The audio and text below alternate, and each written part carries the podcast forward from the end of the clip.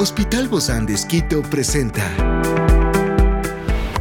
Ciudad Médica, un podcast de salud pensado en ti y toda tu familia. Hoy tenemos a un experto para hablarnos de lupus en los niños. Se trata del doctor Richard Loor, reumatólogo pediatra con subespecialidad en México, del Hospital Bozán de. Y hoy está aquí, en este encuentro de Ciudad Médica. Yo soy Ofelia Díaz de Simbaña y estoy súper contenta de disfrutar este podcast de Ciudad Médica en este mundo tan apasionante de la salud. Te invito a que juntos lo disfrutemos.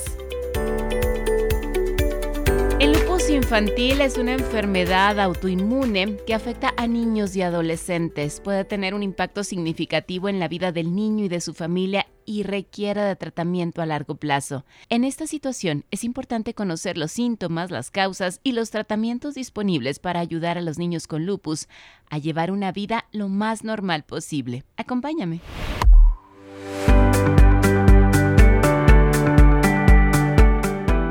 Bueno, pues el día de hoy hablaremos de el lupus en niños. Justamente el día de hoy se hace este reconocimiento para poder enfatizar un poco de esta enfermedad y conocer también qué es lo que está sucediendo alrededor de esto. Hoy estamos con el doctor Richard Loor. Él es pediatra con una subespecialidad en reumatología pediátrica en México del Hospital Bozán de Esquito. Gracias, doc, por acompañarnos el día de hoy. Bienvenido. Soferia, muchas gracias por la invitación. Efectivamente, el día de hoy que celebramos el Día Internacional del Lupus es muy importante hablar del lupus eritematoso sistémico en niños, ya que cambia mucho de lo que es la presentación en los adultos y es una patología de las más frecuentes en mi especialidad, que muchas veces ha sido subdiagnosticada o no ha sido reconocida a tiempo, lo que confiere un mal pronóstico a los niños. Entonces, la importancia de tener una sospecha diagnóstica temprana para poderla tratar a tiempo y que no tenga ninguna secuela en nuestros niños. Tengo entendido que el lupus infantil es una enfermedad autoinmune poco común, pero sí afecta a niños y adolescentes y sobre todo a toda su familia. Todos se ven afectados, no solamente es el pequeño o la pequeña. Así no tan común tampoco es que sea, porque si hay reportes de, de, prevalencia que puede ir entre 1 hasta 25 niños por cada 100 mil habitantes. Entonces, en algunas partes del mundo sí es una enfermedad relativamente frecuente, ¿no? Pero no, se, no se diagnostica adecuadamente, ¿verdad? Y probablemente si se diagnostica un poco más tarde y de hecho es más frecuente en nuestra población latina. Dentro del grupo a nivel mundial, el, ser latino es un factor de riesgo. Generalmente es, es una enfermedad autoinmune. ¿Qué quiere decir la palabra autoinmune? Este término, generalmente en nuestro cuerpo nosotros tenemos nuestras defensas, nuestros glóbulos blancos, nuestro sistema inmunitario que trabaja de manera adecuada en la cual nos permite identificar entre nuestras células propias de, de otras células extrañas o de otros microorganismos. Es decir, permite identificar en nuestro organismo lo propio de lo malo o lo bueno de lo malo, ¿no? Y de esta manera, por alguna extraña razón que aún en el mundo no se conoce, prácticamente es pierde este reconocimiento, esta sensibilidad para reconocer entre lo propio y lo extraño, lo bueno y lo malo, y empieza a atacarnos, ¿no? Ese es el término autoinmune, empieza a atacarnos siendo nuestro propio, sistema inmune, empieza a atacar nuestros propios órganos y puede atacar nuestro cerebro, nuestros pulmones, nuestros riñones, piel, y es más frecuente en, en las adolescentes, principalmente en mujeres. Se estima que del 100% de la población, tanto de adultos como niños, el 20% representa a los niños. Y de ahí es más frecuente en mujeres, más o menos con una relación de 4 a 5 mujeres adolescentes por cada hombre. Hay momentos que puede presentarse en niños un poquito más temprano, entre los 5, 6, 7 añitos, y ahí es la relación hombre-mujer casi es igual a uno a uno. Buscando un poquito de información de esto, muchos niños que pues nacen sin ninguno de estos tipos de diagnóstico y nunca antes había pasado nada, ¿no? Y muchos padres se preguntan, bueno, mi hijo estaba bien, caminaba normal, eh, jugaba, hacía de todo, todo estaba bien con mi hijo, ¿qué fue lo que pasó? Generalmente el promedio aproximado de presentación de la enfermedad es a partir de los 12 años. Es como que el pico donde más se presenta.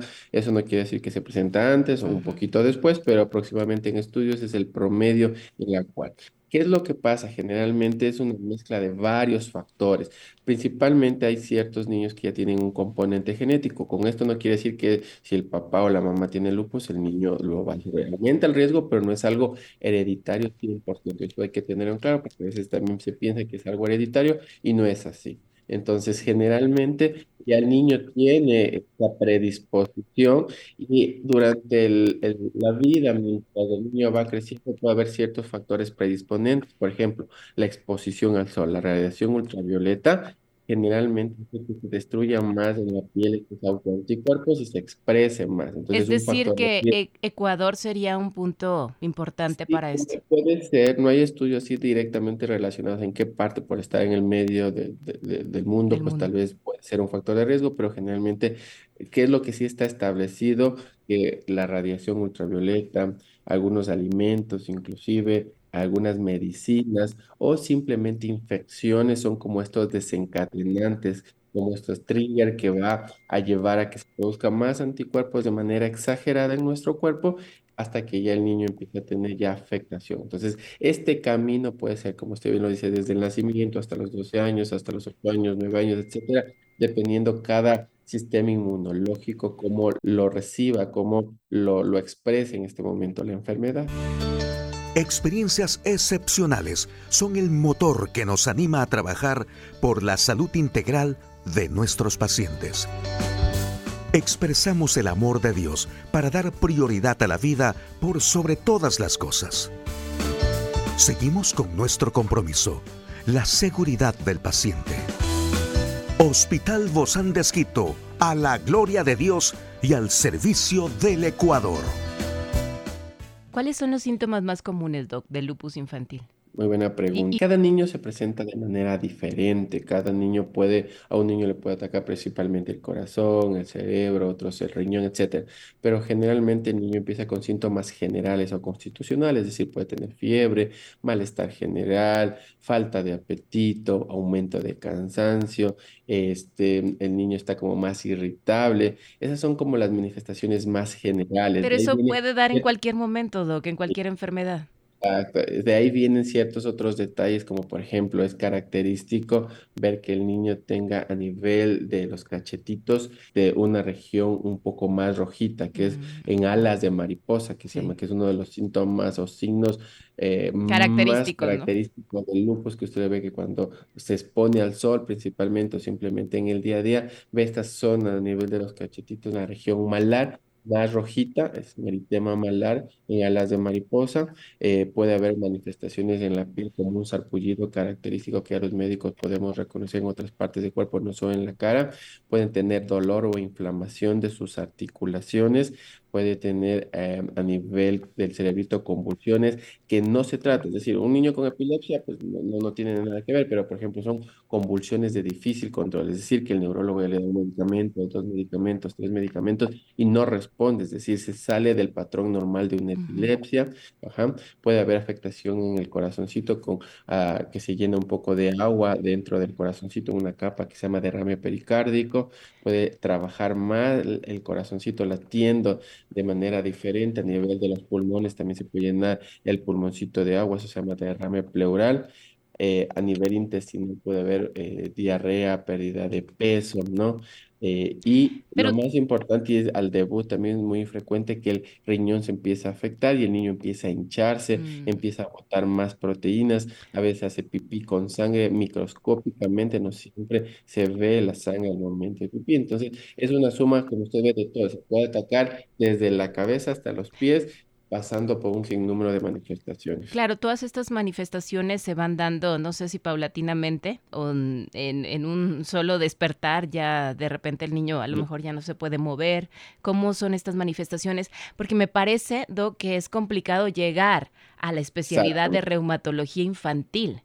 Eh, entonces, eso es lo que veo complicado porque hay tantas cosas que podría ser esto, podría ser lo otro. Exactamente, es complicado porque no es que eh, todas estas manifestaciones aparecen de la noche a la mañana. Como usted ve, que puede ir apareciendo paulatinamente e incluso en países de primer mundo a veces se toma hasta un año llegar al diagnóstico porque no todos los pediatras o los médicos de primer contacto lo piensan enseguida, porque como usted dice, esta sintomatología general lo puede dar una simple gripe, una infección intestinal, etcétera, cualquier cosa. Pero claro, cuando ya vemos que no es una manifestación habitual, es decir, que no sigue el curso habitual, porque usted sabe que una infección por algún virus puede durar unos 3, 5, exagerando unos 7 días y pasa, pero cuando ya estas manifestaciones son continuas, no mejora, cada vez se van sumando más cositas, hay que pensarlo, ¿no? Y ahí es lo importante de que los médicos de primer contacto, sean médicos generales o pediatras, pues lo piensen y sean derivados a tiempo. Directamente con ustedes, en el caso de los pediatras reumatólogos. ¿Cómo se diagnostica, Doc, entonces? Cuando llegan con ustedes? Una vez que nosotros tenemos estas sospechas de estos síntomas, hay unos estudios especiales en sangre que se llaman anticuerpos.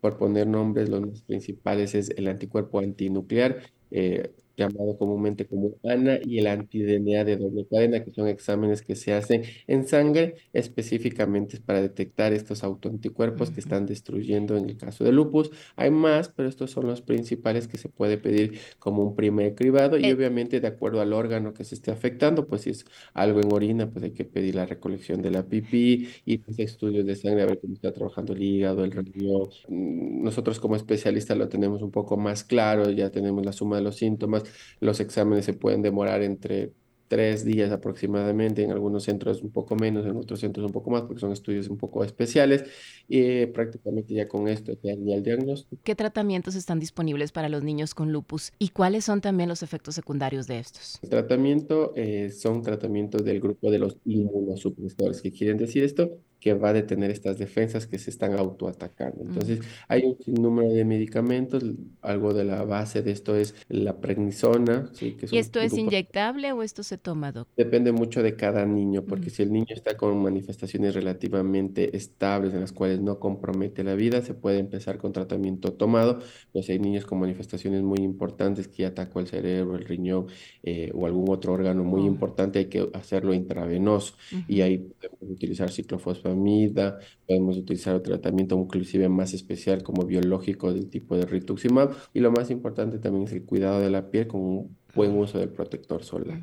al, tener una inflamación sistémica en todo el cuerpo, pues los nutrientes que el niño está recibiendo para su correcto desarrollo prácticamente pues se está consumiendo en esta inflamación sistémica y no le deja al niño crecer y desarrollar. Y en este caso, como son niños y adolescentes, ¿el lupus en esta etapa se cura? No, es una enfermedad crónica para toda la vida que no tiene cura. Eso hay que tenerlo muy claro, pero sí tiene un buen control.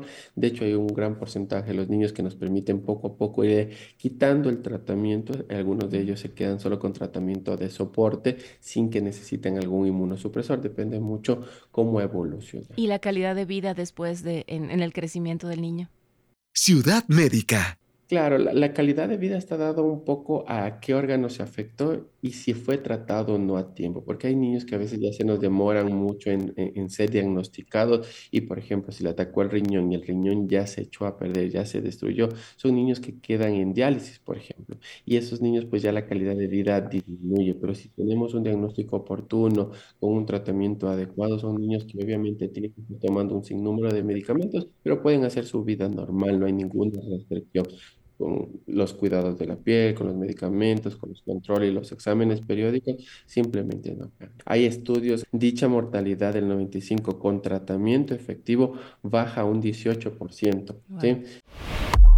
Entonces, obviamente esto es en niños, porque en adultos baja hasta un 3% los estudios. Entonces pueden ver que la agresión de la enfermedad en niños es totalmente mucho más agresiva que un adulto. Por eso la importancia de que siempre sea manejado un especialista pediátrico. Muchísimas gracias, doctor Richard. Lor, especialista en reumatología pediátrica del Hospital Bozán de Esquito. Gracias, Doc. Nos vemos pronto. Gracias igualmente, Ophelia, por la invitación. Hasta luego.